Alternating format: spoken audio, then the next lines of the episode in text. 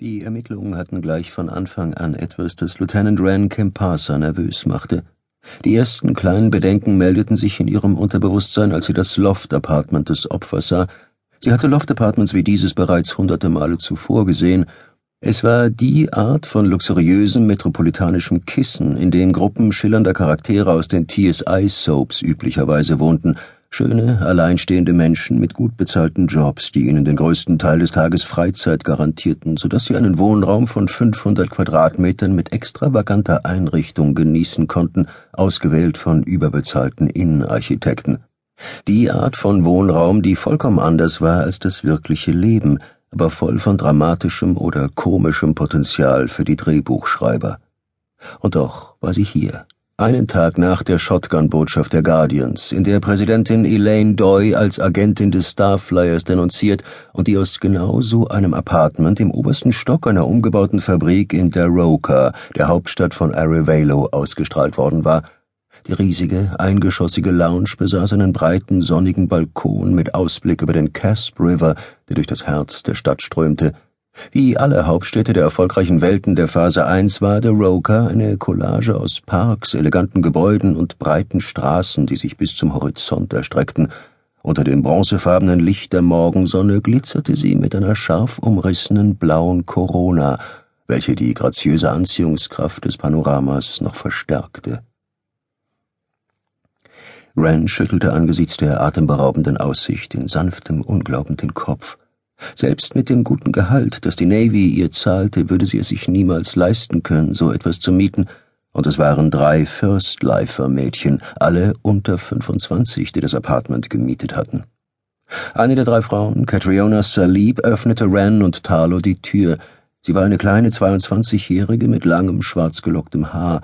Sie trug ein einfaches grünes Kleid mit dicken, geometrischen lilafarbenen Streifen, nur dass Ran die Marke kannte und wusste, dass es mehr als tausend irdische Dollars gekostet haben musste. Und dieses Mädchen trug so ein Kleid zu Hause in seiner Freizeit. Rance E. Butler projizierte die Datei des Mädchens in ihre virtuelle Sicht. Sie war ein jüngeres Mitglied der großen Familie der Morishis und arbeitete in einer Bank im großen Finanzdistrikt von der Roker. Ihre beiden Freundinnen waren Trisha Marina Helgarth, die einen Product Placement Job bei Wegdale hatte, einem Unternehmen der Helgarth-Familie, das schicke Haussysteme herstellte, sowie Isabella Helgarth, die eine Stelle bei einer zeitgenössischen Kunstgalerie in der Stadt angenommen hatte. Sie passten genau ins Profil. Drei Junggesellen, die in einer gemeinsamen Wohnung in der Stadt lebten und sich amüsierten, während sie darauf warteten, dass ihre eigentlichen Karrieren ihren Lauf nahmen oder Ehemänner von gleichem Reichtum und Status materialisierten und sie in ihre Herrenhäuser mitnahmen, wo sie mit ihnen die vertraglich festgelegte Quote von Kindern produzieren würden. Das ist eine großartige Wohnung, alles was recht ist, bemerkte Talo auf dem Weg in die Lounge. Catriona wandte sich um und lächelte ihn auf eine Weise an, die weit mehr als einfache Höflichkeit war. Danke, sie gehört der Familie, deswegen zahlen wir nicht so viel Miete. Viel Platz für schicke Partys, wie? Catrionas Lächeln wurde spöttisch. Vielleicht? Ran bedachte Talo mit einem ärgerlichen Blick.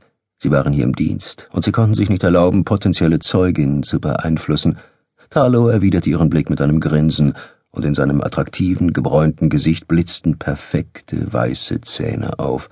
Ren hatte mit eigenen Augen erlebt, wie erfolgreich dieses Lächeln in den Clubs und Bars um Paris herum sein konnte. Catriona führte sie in die Küchensektion, die durch einen breiten Marmortresen von der Lounge getrennt war. Die Küche war ultramodern, ausgerüstet mit jedem nur vorstellbaren Helfer, alles in schwanenweiße abgerundete Module eingebaut – irgendwie vermochte sich Ren nicht vorzustellen, dass die Küche viel zum Kochen benutzt wurde, nicht einmal von den komplizierten Küchenbots. Die beiden anderen jungen Frauen saßen auf Hockern am Tresen. Trisha Marina Helgarth? fragte Ren. Das bin ich.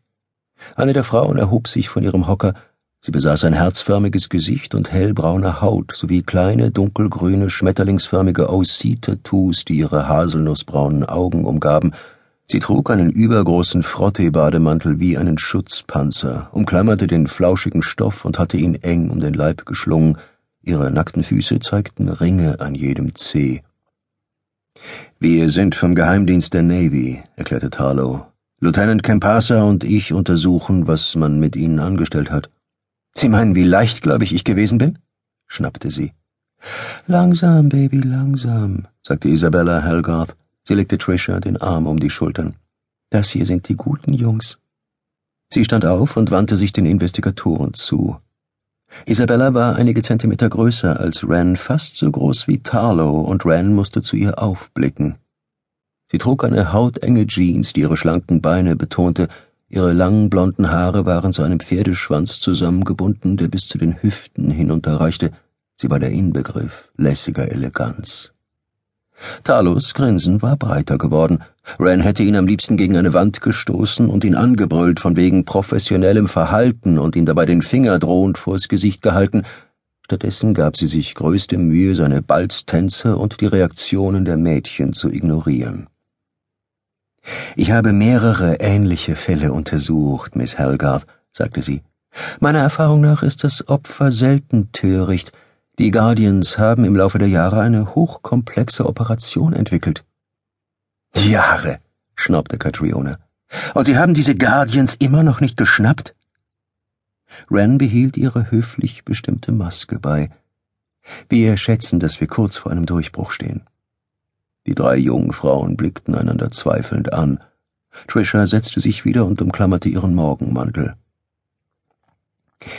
Ich weiß, dass es unangenehm für Sie ist, sagte Tarlow, aber wenn Sie vielleicht damit anfangen könnten, mir den Namen des Mannes zu nennen? Sein Grinsen wurde mitfühlend und ermunternd. Trisha nickte zögernd.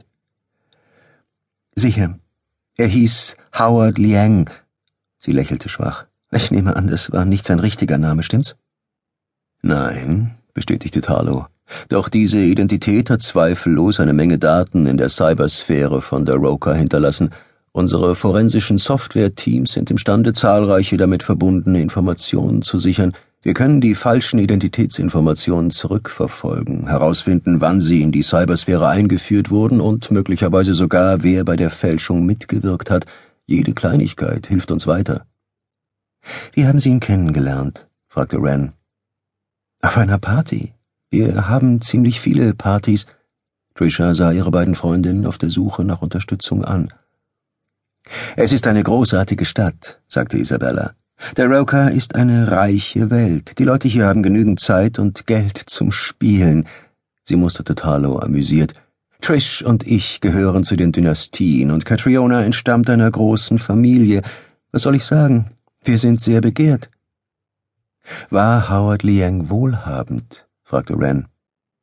Er hatte keinen Treuhandfonds, falls Sie das meinen, antwortete Trisha, dann errötete sie.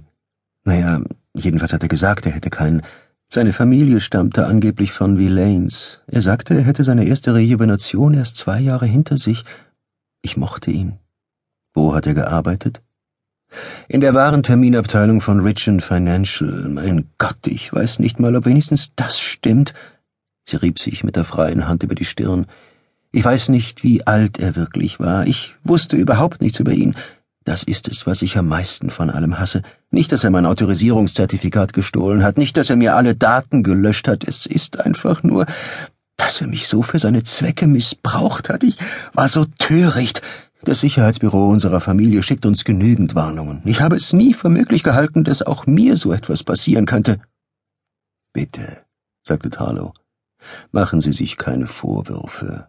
Diese Leute sind extrem professionell.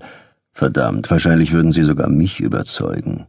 Wann haben Sie ihn zum letzten Mal gesehen? Vor drei Tagen. Wir sind für den Abend ausgegangen. Ich hatte eine Einladung in den Born Club. Dort hatten wir eine Veranstaltung, um den Start einer neuen Serie zu feiern. Hinterher waren wir essen und dann bin ich nach Hause gefahren. Glaube ich. Das Apartment Array sagt, ich wäre erst um fünf Uhr morgens aufgetaucht. Ich erinnere mich an überhaupt nichts mehr nach dem Essen. Ist das die Zeit, in der es passiert ist? Möglicherweise, antwortete Ren.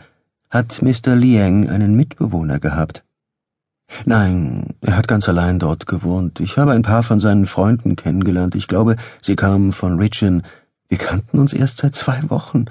Genug Zeit für mich, um unachtsam zu werden, wie es scheint. Wütend schüttelte sie den Kopf. Ich hasse das. Das ganze Commonwealth denkt, ich würde glauben, unsere